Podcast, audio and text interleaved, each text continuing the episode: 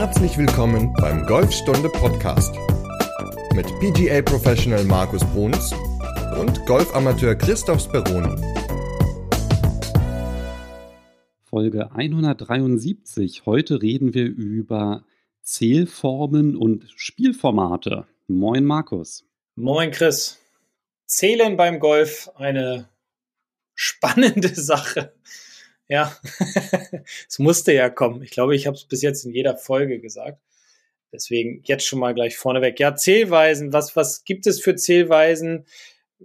Wir haben jetzt nicht alle Zählweisen rausgesucht, weil ich glaube, ja, manche sind auch jetzt nicht so verbreitet. Wir haben uns einfach mal auf die drei Zählweisen spezialisiert, wollte ich jetzt gerade sagen. Also wir haben mal drei Zählweisen rausgesucht, konzentriert, danke, die in unseren Augen am häufigsten in den Golfclubs vorkommen. Genau, weil es gibt ja von Bingo, Bango, Bongo einer meiner Lieblingsspielformen.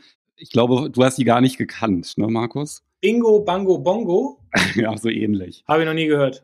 Ja, ich habe es, glaube ich, schon dreimal erzählt in unseren Ja, Folgen. also ich weiß, dass es das mehr. gibt, aber ja, damals gab es das halt nicht so. Ne? Und ich glaube, das ist so ein bisschen symptomatisch dafür, dass wenn selbst ein Golfpro irgendwie zum ersten Mal von irgendeiner so komischen Spielform hört, die irgendwie so ein Kloppi mal ausprobiert hat, weil er das von irgendwo aufgegriffen hat, dann sagt das halt ziemlich viel aus. Also ich glaube, es gibt unendlich unterschiedliche Spielformen.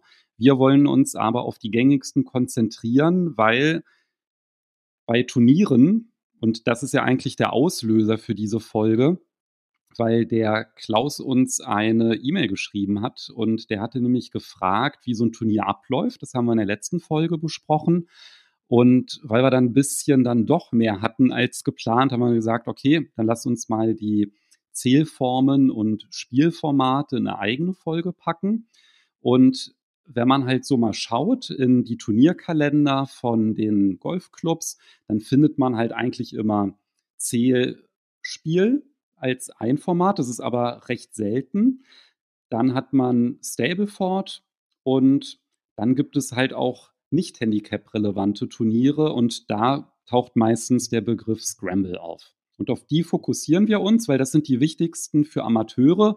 Dann werden jetzt einige sagen, ja, was ist denn mit Matchplay? Keine Sorge, wir reden auch noch über die beliebten Ryder Cup Formate. Und das ist ja dann halt eher so Profi-Bereich. Und da werden wir dann auch über Matchplay kurz reden. Ja, wollen wir mit der klassischsten oder altbekannten Zählspiel Zählweise anfangen? Also Golf in seiner reinsten Form. Ja, wie ich es liebe. Was bedeutet denn das, reinste Form? Ja, es zeigt einfach, auf welchem Niveau der Spieler sich gerade bewegt. Also Zählspiel ist im Grunde ganz einfach erklärt. Ich spiele jedes Loch, bis der Ball im Loch ist und schreibe die Zahl auf, die ich gebraucht habe, die Schlagzahl auf, die ich gebraucht habe. Da gibt es dann kein, keine Schläge geschenkt, da gibt es keine Vorgaben, da gibt es einfach reines Golfspielen in seiner klassischen Form, so wie es auch bei den Profiturnieren stattfindet. Also ich sag mal bei 95 Prozent oder 97 Prozent aller Profiturniere wird Zählspiel gespielt. Das heißt, ich schlage ab, ich schlage einen zweiten, ich schlage einen dritten und so weiter und so weiter. Und wenn ich eine 12 gespielt habe, trage ich eine 12 ein. Wenn ich eine 3 gespielt habe, trage ich eine 3 ein. Und wenn ich einen Ass gespielt habe, trage ich eine 1 ein. Und dann ist fertig und am Ende wird zusammengerechnet. Das heißt, am Ende habe ich auf meiner, habe ich einen Gesamtscore.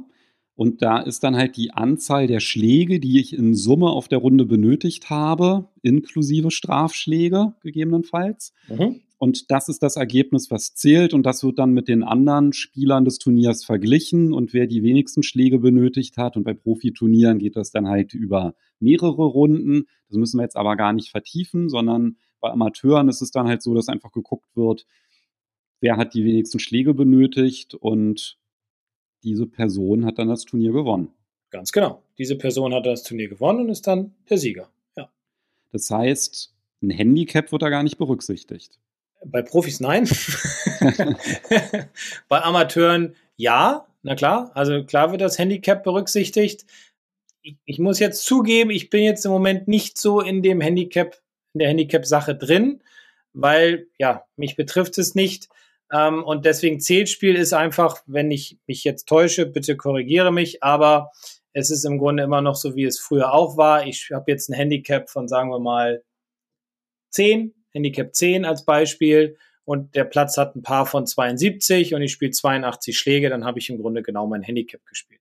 Ja, das ist ja nochmal ein Unterschied, ob ich mein Handicap spiele, das ist das eine, aber die Trennung zwischen Zählformat fürs Turnier, um die, für die Ermittlung des Turniersieges, da spielt das Handicap beim Zählspiel doch gar keine Rolle. Ach so, das meinst du. Nein, nein, nein, das hatte ich jetzt eben falsch aufgefasst. Nein, da spielt das Handicap keine Rolle. Da ist einfach reine Schlagzahl und fertig. Ganz genau. Das heißt, ja. wenn ich jetzt angenommen Handicap 54 habe und ich spiele äh, gegen jemanden oder mit einem Turnier, der Scratch-Golfer ist, ein Handicap von null, dann nützt mir dieses Handicap für den Turniersieg gar nichts beim nein. Zählspiel. Nein, nein. Für die Handicap-Berechnung natürlich. Also für die Berechnung genau. des neuen Handicaps, da spielt das eine Rolle, aber für die Ermittlung des Turniersiegers ist es komplett irrelevant. Das stimmt, ja. Da war ich eben auf dem falschen Dampfer. Auf dem falschen Dampfer, genau. Aber beim Stableford ist es anders. Das wäre ja dann das zweite Format. Und auch das häufigste. Ja, genau. Also Stableford ist das häufigst gespielteste Format. Ich glaube, das kennt auch jeder. Da gibt es dann halt eine gewisse Anzahl an, an Strichen auf der Scorekarte, was wiederum dann auch mit dem Handicap zu tun hat. Das heißt, man bekommt sozusagen Schläge vor oder ich sage jetzt mal ganz ganz böse Schläge geschenkt, sozusagen, aufgrund des Handicaps, was man hat. Und dann spielt man halt das Loch so lange, bis man keine Punkte mehr bekommt und darf dann und sollte dann auch in einem Turnier den Ball aufnehmen, damit das Spiel beschleunigt wird. Das ist jetzt nicht unbedingt eine optimistische Beschreibung, dass man sagt, man spielt das die Bahn so lange, bis man keine Punkte mehr bekommt. Idealerweise bekommt man ja Punkte. Ja, natürlich. Aber wenn es jetzt mal so ist, gibt ja, es weiß. ja auch äh, Leute, ne, die dann einfach immer weiterspielen und weiterspielen und kriegen keine Punkte mehr. Und das verzögert ja auch teilweise das Spiel. Oder nicht nur teilweise, sondern das verzögert das Spiel. Und es geht ja auch so ein bisschen inzwischen seit ein paar Jahren darum, das Spiel schneller zu machen. Also mit Ready Golf, Fahne drin lassen und so weiter gibt es ja einige Punkte, die das beschleunigen sollen. Unter anderem natürlich auch beim Stableford, dass man dann halt, wenn man keinen Punkt mehr erreichen kann, dass man dann einfach seinen Ball aufnimmt. Ja, ich hätte jetzt nur einen anderen Ansatz gewählt, um Stableford zu erklären. Also gerade wenn man jetzt an Anfänger denken, also wenn wir an die denken, die noch nie ein Turnier gespielt haben und noch nie nach Stableford gespielt haben, dann würde ich es ein bisschen anders erklären. Darf ich da mal einen Versuch machen? Ja, auf jeden Fall. Du bist da ja näher dran. Du spielst ja auch noch viel Stableford-Turniere. Was du ja gesagt hast, ist, dass wenn man seine Scorekarte bekommt, und das hatten wir in der letzten Folge, dass man da halt einmal überprüft, ob alles passt. Und in der letzten Folge hatten wir gar nicht über die Striche gesprochen, die auf einer Scorekarte drauf sein können, weil wir ja auch eher den organisatorischen Ablauf und gar nicht die Spielformate im Detail hatten. Was hat es mit diesen Strichen auf sich? Wenn ich zum allerersten Mal ein Turnier spiele, habe ich naja, also habe ich noch kein Handicap, ja, sondern halt nur meine Platzreife oder Platzerlaubnis. Ich weiß jetzt gar nicht, wie da das Kürzel ist aktuell, aber umgerechnet ist es halt ein Handicap von 54. ein Handicap von 54 bedeutet, dass ich, das ist ja, was du gesagt hast, diese geschenkten Schläge, dass ich pro Bahn drei Striche bekomme auf meiner Scorekarte. Und diese Striche, nicht zu verwechseln mit Lochstreichen. Also das sind vertikale Striche, die ich da habe. Die zähle ich zusammen oder die zähle ich drauf auf das Paar der Bahn. Ich mache das mal ein praktisch, praktisches Beispiel. Also angenommen, ja. die erste Bahn ist ein Paar 3. Dann habe ich mit großer Wahrscheinlichkeit auf meiner Scorekarte drei Striche bei jeder Bahn. So, warum sage ich mit großer Wahrscheinlichkeit? Weil es immer mal sein kann, dass es abweicht. Also wenn der Platz besonders schwierig ist, dann habe ich vielleicht auch mal vier Striche bei einer Bahn. Wenn der Platz besonders einfach ist, kann es auch sein, dass ich bei irgendeiner Bahn nur zwei Striche habe. Diese Striche, das sind die persönliche Vorgabe. Das bedeutet, ich habe einmal die Vorgabe des Platzes, Paar 3, habe meine persönliche Vorgabe, drei zusätzliche Schläge. Das heißt, meine Vorgabe sind sechs Schläge. Und Stableford funktioniert so, dass wenn ich meine Vorgabe, meine persönliche Vorgabe erreiche, dass ich zwei Punkte bekomme. Was bedeutet das? Wenn ich auf diesem Paar 3 sechs Schläge spiele, bekomme ich zwei Punkte für diese Bahn. Wenn ich sieben Schläge brauche, also einen mehr als meine persönliche Vorgabe, dann kriege ich halt nur noch einen Punkt. Und wenn ich acht Schläge benötige für das Paar drei, dann bekomme ich null Punkte. Und um jetzt das Ballaufheben nochmal aufzugreifen, wenn ich meinen achten Schlag gespielt oder wenn ich meinen achten Schlag spielen würde, dann würde ich ja gar keine Punkte mehr bekommen. Wenn es der letzte Putt ist, dann spricht jetzt auch nichts dagegen, den dann halt vielleicht noch zu Ende zu spielen. Ja, also da wird jetzt niemand meckern und sagen, oh, jetzt hast du aber acht Schläge gebraucht, du hättest ja schon aufheben können, ja, nachdem. Also das wird jetzt nicht kritisch sein, aber wenn man jetzt irgendwie den 15. Schlag braucht man nicht mehr spielen. Ja, da geht es dann halt um die Spielgeschwindigkeit. Dann kann man halt den Ball vorher aufnehmen. Das Loch wird gestrichen. Das ist dann aber ein schräger Strich. Also das ist nicht zu verwechseln mit diesem Vorgabestrich, der senkrecht ist, sondern man trägt dann halt gar nicht mehr die Anzahl der Schläge in die Scorekarte ein, sondern macht dann halt einfach so einen Querstrich und das bedeutet, ich habe hier null Punkte erzielt. Ja, also ich hätte es nicht besser erklären können. Ich habe es ja schlechter erklärt, deswegen hast du es ja nochmal erklärt, was ja auch gut ist. Äh, mir fällt da jetzt nicht mehr viel zu ein, was ich dazu ergänzend sagen kann. Ja, wir können ja vielleicht noch in die positive Richtung gehen, weil es kann ja auch sein, dass ich mehr Punkte erreiche als zwei. Zwei ist ja nur, wenn ich die Vorgabe, aber ich kann auch drei Punkte auf einer Bahn haben, ich kann auch vier Punkte oder fünf Punkte haben. Also wenn ich jetzt zum Beispiel fünf Schläge benötige, auf dem Paar 3, dann habe ich halt drei Punkte. Genau. Wenn ich vier Schläge spiele, dann habe ich vier Punkte. Habe ich drei Schläge, also ich spiele sozusagen ein, ein Paar, ja, also ohne meine persönliche Vorgabe das Paar, dann habe ich sogar fünf Punkte auf der Bahn. Und was aber wichtig ist, ich notiere auf der Scorekarte nicht die Punkte, die ich erspielt habe. Das wird dann halt im Anschluss im Sekretariat gemacht, da oder die Computer, die rechnen das dann halt aus. Ich muss das nicht machen. Ja? Also es wird immer nur notiert, wie viel Schläge man gebraucht hat. Aber wenn man halt keine Punkte mehr erreichen kann, theoretisch, dann macht man halt einen Strich. Und am Ende hat man dann auf der Scorekarte genauso wie im Zählspiel die Anzahl der benötigten Schläge, nur mit der Ausnahme, dass ich hier und da vielleicht mal einen Strich haben kann, weil ich nicht mehr hätte, also weil ich halt keinen Punkt mehr hätte erzielen können. Mhm. Das ist eigentlich der Unterschied. Das heißt, beim Spielen ist der gar nicht so groß, weil ich muss mir gar keine Gedanken machen, außer das Aufheben des Balles und natürlich halt zu schauen ne, mit der dass ich halt gucke, wie viele Striche, Vorgabestriche habe ich auf meiner Scorekarte. Und vielleicht mal, auch wenn das jetzt gar nichts mit dem Zielformat zu tun hat, wie sehr sollte ich mich denn damit beschäftigen auf der Turnierrunde mit diesen Punkten? Also immer dieses, ah, kann ich noch einen Punkt haben? Wie viele Punkte habe ich noch? Ja, es ist ja mal schwer zu sagen, gar nicht. Also das ist ja das große Problem, dass wir uns ja über unsere Schläge immer sehr viele Gedanken machen. Ne? Und gut, ich kenne, ich persönlich kenne Stableford nicht. Ich habe noch nie Stableford gespielt. Ich habe immer nur Zählspiel gespielt.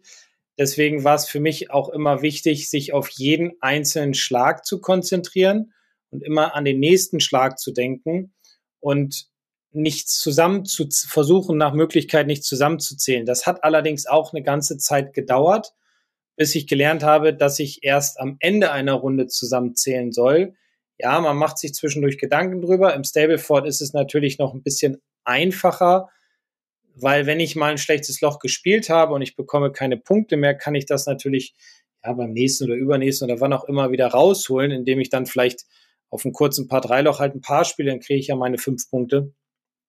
Das ist natürlich immer von Vorteil gegenüber dem Zählspiel.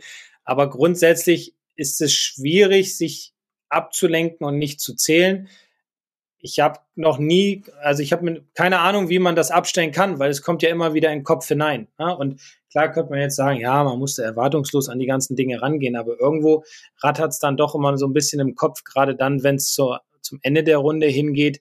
Also so die richtige hundertprozentige Lösung gibt es, glaube ich, nicht. Müsste man mal mit einem Psychologen sprechen oder mit einem Mentaltrainer, was es da für Möglichkeiten gibt. Und ja, vielleicht hat ja einer von euch eine Idee, dann gerne mal eine E-Mail schicken, dann können wir da auch nochmal drüber sprechen. Ja, ansonsten hatten wir natürlich auch schon so ein paar Folgen zu den mentalen Aspekten, zum Beispiel auch mit ja. dem Yannick Rosenberger. Da werde ich auch nochmal die Folge verlinken, wenn es euch interessiert. Mein Laientipp als Nicht-Mentaltrainer wäre, zählt einfach die Schläge. weil das ist wichtig, weil die muss man ja irgendwie notieren, also die sollte ja. man schon wissen, ja. Aber fangt nicht an, Schläge zusammenzuzählen oder Stableford-Punkte zu berechnen. Das wirklich komplett lassen.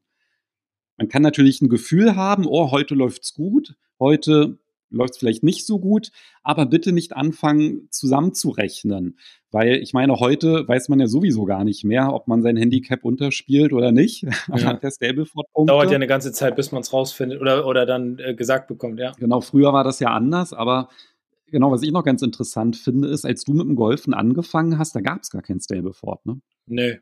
Also du hast es nicht gespielt, weil du keinen Bock drauf hattest, es gab es einfach nicht. Nee.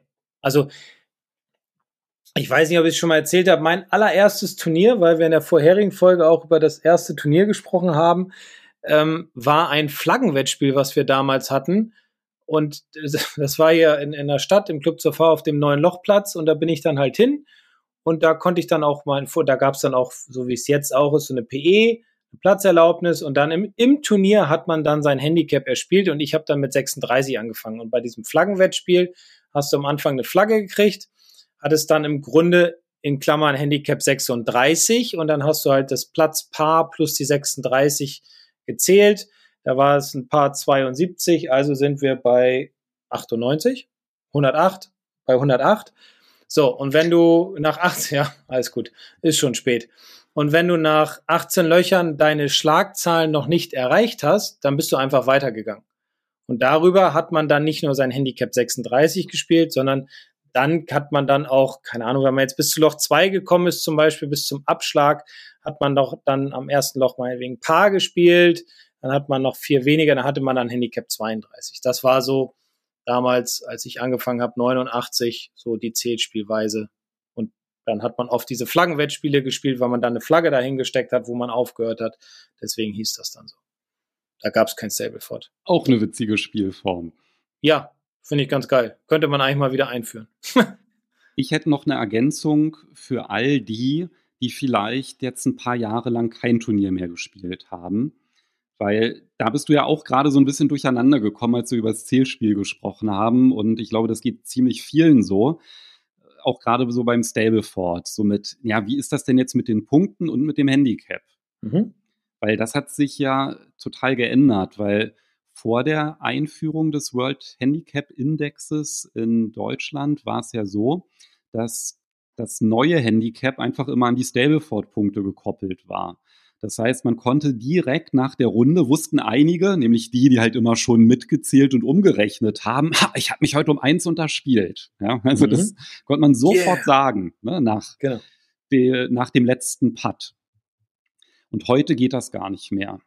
Das hat aber nicht zur Folge, dass man den Stableford-Gewinner nicht mehr ermitteln kann sofort. Das geht natürlich, ja, weil die Punkte, das hat sich alles nicht verändert. Das heißt, der Turniergewinner, der wird einfach ermittelt anhand der meisten Stableford-Punkte, die erzielt worden sind. Und davon komplett entkoppelt ist die Handicap-Berechnung. Das heißt, die Handicap-Berechnung hat erstmal gar nicht so viel mit den Stableford-Punkten zu tun. Die werden natürlich schon irgendwo herangezogen, um diese Score-Differential zu berechnen.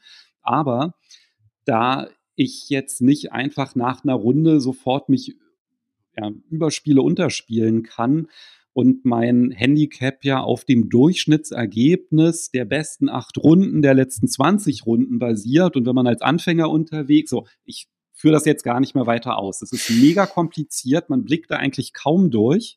Ich habe das in einem Blogbeitrag mal zusammengefasst. Den verlinke ich auch in der Podcast-Beschreibung. Also wenn euch die Berechnung des Handicaps interessiert, dann könnt ihr das danach lesen, wie das funktioniert. Aber eigentlich muss man sich damit nicht beschäftigen. Das wird alles ähm, vom DGV berechnet. Dann sieht man das unter Umständen leider erst am nächsten Tag, das äh, neue Handicap, äh, nachdem das berechnet wurde. Da muss man halt ein bisschen länger warten. Es sei denn, man benutzt eine App. Oh, da kennst du dich bestimmt aus. Ja, da kenne ich mich aus, weil ich da gerade einen Blogbeitrag geschrieben habe die Woche. Und zwar heißt diese App Strokes In. Mhm. Die ist kostenlos mit Werbung. Wenn man die Werbung ausblenden möchte, kostet es 10 Euro im Jahr. Ich muss aber sagen, ich habe noch nicht mal die Werbung da wahrgenommen. Ja, also die kann man kostenlos aus dem App Store laden, gibt es für iPhone und Android. Mhm. Und diese App ist ziemlich cool gemacht. Ich habe das ausprobiert. Du kannst einfach ein Foto von deiner Scorekarte machen, dann erkennt der automatisch die Werte und Bahnen und berechnet dir sofort dein neues Handicap.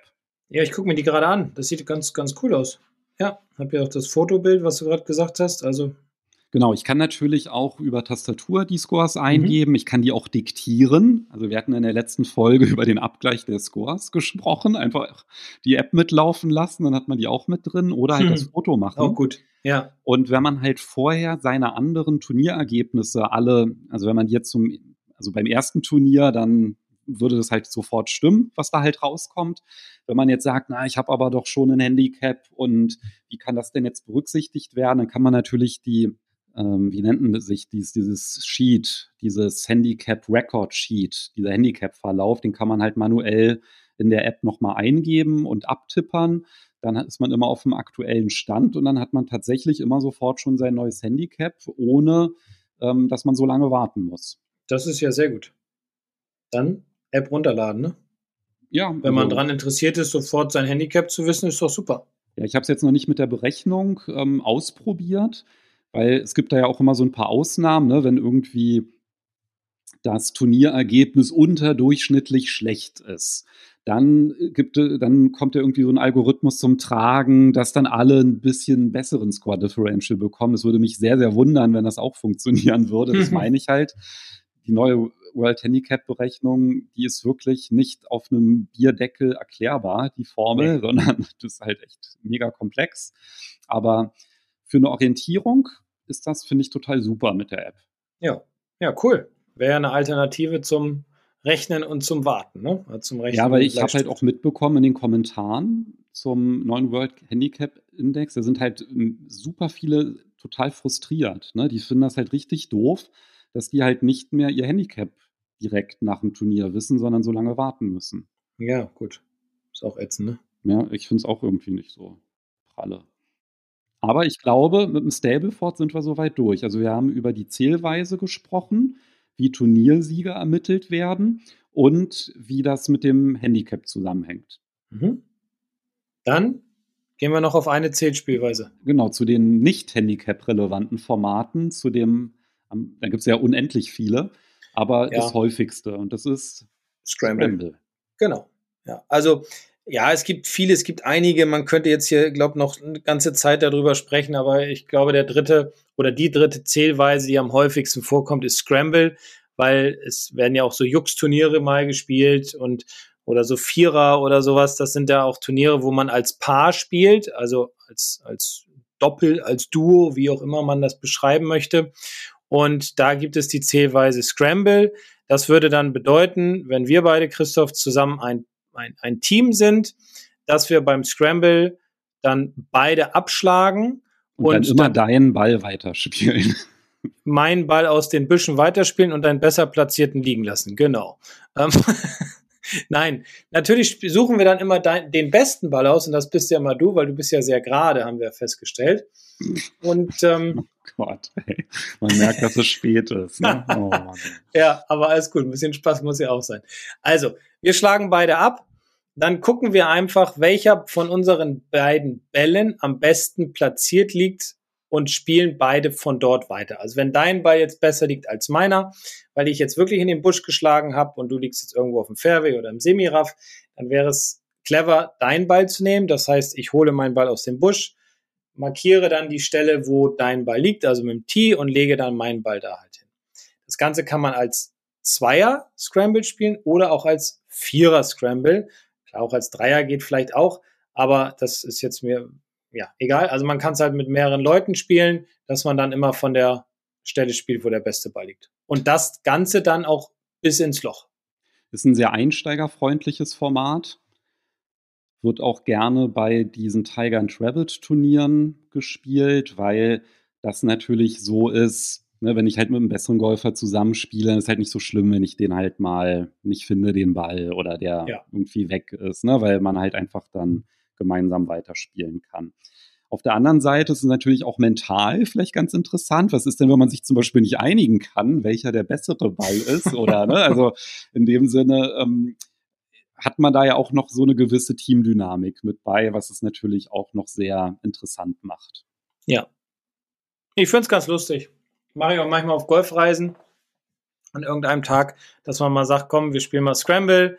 Ja, dann findet man so ein bisschen zusammen, lernt den Platz auch mal aus einer anderen Perspektive kennen, wenn man jetzt einen guten dabei hat, der den Ball sehr weit schlägt und man selbst noch nicht so weit schlägt, dann ja, spielt man vielleicht auch mal von näher vom Grün. Also ist auch mal ganz interessant. Oder der Gute spielt dann halt mal auch aus einer anderen Lage, wenn er seinen Ball weggehauen hat.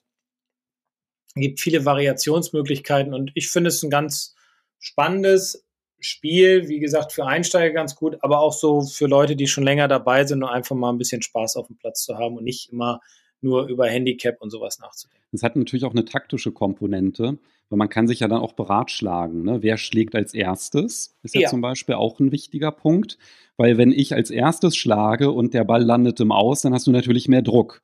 So und das ist dann halt auch etwas, wo man sich abstimmen muss. Wer spielt als erstes? Was ist die Strategie? Ähm, passt man sich dann an. Ne? Also gehe ich dann halt vielleicht, spiele ich den zweiten Ball dann auf Risiko, wenn der erste ganz ordentlich war oder ne, das sind ja alles so Einflussfaktoren, die dann halt auch nochmal vielleicht eine Perspektive mit reinbringen, die man vorher vielleicht so gar nicht hatte. Ja. Genau. Also schönes Format. Ja, das ist, macht wirklich Spaß, finde ich. Wollen wir dann zu den Ryder Cup Formaten kommen? Können wir, weil das ist ja, steht ja auch dieses Jahr wieder an. Der Ryder Cup. Ja, ich weiß, in Rom, du hast ihn gespielt letztes Jahr, ich war nicht dabei. Ach, jetzt okay. habe ich ganz vergessen. Gut, ja, deswegen habe ich, hab ich dich ja, ja nochmal dran erinnert und wir gehen mal ganz schnell drüber hinweg und ich ärgere mich immer noch, dass ich nicht mitgekommen bin. Aber egal.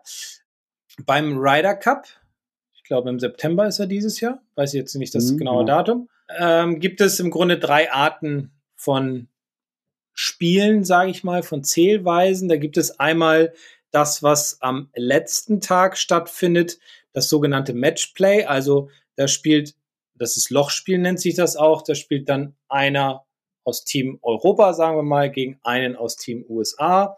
Und dann ist es halt so, ähm, dass ich sage jetzt mal, du bist Team Europa, ich bin Team USA, so und du spielst dann Loch 1 eine 4 und ich spiele dann Loch 1 eine 5, dann hast du das Loch gewonnen und führst dann ein auf. Wenn ich dann am nächsten Loch halt besser gespielt habe als du, dann habe ich das Loch gewonnen und dann sind wir wieder square. Und das geht so lange, bis jemand praktisch gewonnen hat. Das kann sein, das, früh, das früheste Ende ist nach zehn Löchern. Das hieße dann, dass der Spieler halt, ja, gewonnen hat, weil er nicht mehr einzuholen ist aufgrund der Restlöcher. War das verständlich? Ja, alle, genau, uneinholbar vorne wie beim Elfmeterschießen. Ja, genau, genau. So, und wenn wir jetzt gegeneinander spielen würden, also du bist für du repräsentierst Bremen und ich Berlin, dann könnte es auch durchaus sein, dass hier aber das Handicap berücksichtigt wird. Das ist dann halt die Frage der Spielform, beim Ryder Cup natürlich nicht. Aber mhm. wenn wir beide jetzt spielen würden, dann wäre es halt schon so, dass ich diese persönliche Vorgabe hätte. Und Dementsprechend könnte ich auch ein Loch gewinnen, wenn ich absolut mehr Schläge gespielt hätte als du. Aber das kommt dann halt immer darauf an, wie das Spielformat ausgeschrieben ist. Mhm. Was mir gerade einfällt, wir nehmen jetzt ja gerade Dienstag auf und Samstag spielt ja Werder gegen Hertha. nee, andersrum. Hertha gegen Werder. Also, ja, ich gehe ins Stadion. Echt? Ohne Witz, während der Podcast-Aufnahme hat mir gerade mein Kumpel geschrieben, dass er zwei Karten gekauft hat.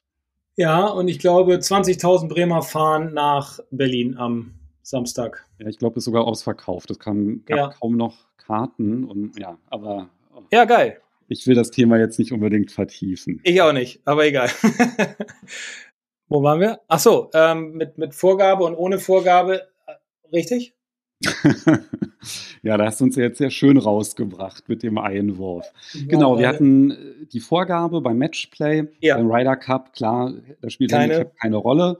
Genau. Da wird einfach halt geguckt, wer hat weniger Schläge benötigt. Das kann halt auch sein, dass ein Loch geteilt wird. Ja, dann hat halt jeder einen halben Punkt und dementsprechend wird dann halt geguckt, wer die meisten Punkte erreicht hat. Also wenn ich ein Loch gewinne, habe ich halt einen Punkt. wenn es geteilt wird, habe ich einen halben Punkt. Wenn ich es verliere, habe ich null Punkte.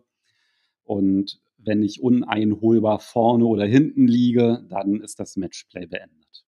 Dann gibt es den klassischen Vierer, auch eine sehr schöne Zählweise oder Spielweise beim Ryder Cup, was man auch mal im Club machen kann, was auch bei ganz vielen Mannschaftsturnieren stattfindet. Das ist, wir spielen als Team zusammen und schlagen immer abwechselnd. Das bedeutet, wir legen vor der Turnierrunde, vor dem Spiel, legen wir fest, wer an den geraden Löchern abschlägt und wer an den ungeraden Löchern abschlägt. Also sagen wir mal, wir spielen zusammen. Ich schlage an Loch 1 ab, dann du an 2, ich an 3, du an 4 und so weiter.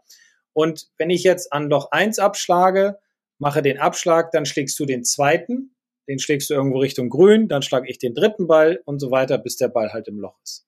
Und dann Loch 2, weil das ist ja wieder ein gerades Loch, fängst du an und ich mache den zweiten Schlag, du dann den dritten Schlag und so weiter. Also man spielt im Grunde mal abwechselnd mit nur einem Ball. Habe ich noch nie gespielt, hätte ich aber total Bock drauf. Ist aber auch eine schwere Spielweise. Ja, na total. Also du hast ja. den psychologischen Effekt, ne? Brutal. Also das ist richtig hart, weil du hast ja nicht dieses Backup, ach, der andere spielt ja auch noch mal und wir suchen den Besten aus. Ja. Das heißt, wenn du einen schlechten Tag hast, dann leidet dein Mitspieler drauf und dann ist halt auch diese Teamdynamik, schafft man es den anderen aufzubauen oder nicht, ne? Ja. Das ist halt echt spannend, das ist so ein bisschen wie beim Doppel, beim Tennis, da gibt's ja auch immer so Dynamiken, wenn man halt zusammenspielt. Und dann natürlich auch das Taktische, ne? Also da hätte ich mal Lust, das mit dir zu spielen. Ja, können wir machen. Ja? Machen wir mal. Ja, müssen wir noch zwei andere finden, dann macht es ja noch mehr Spaß. Ja, es macht noch mehr Spaß, das stimmt. Ja.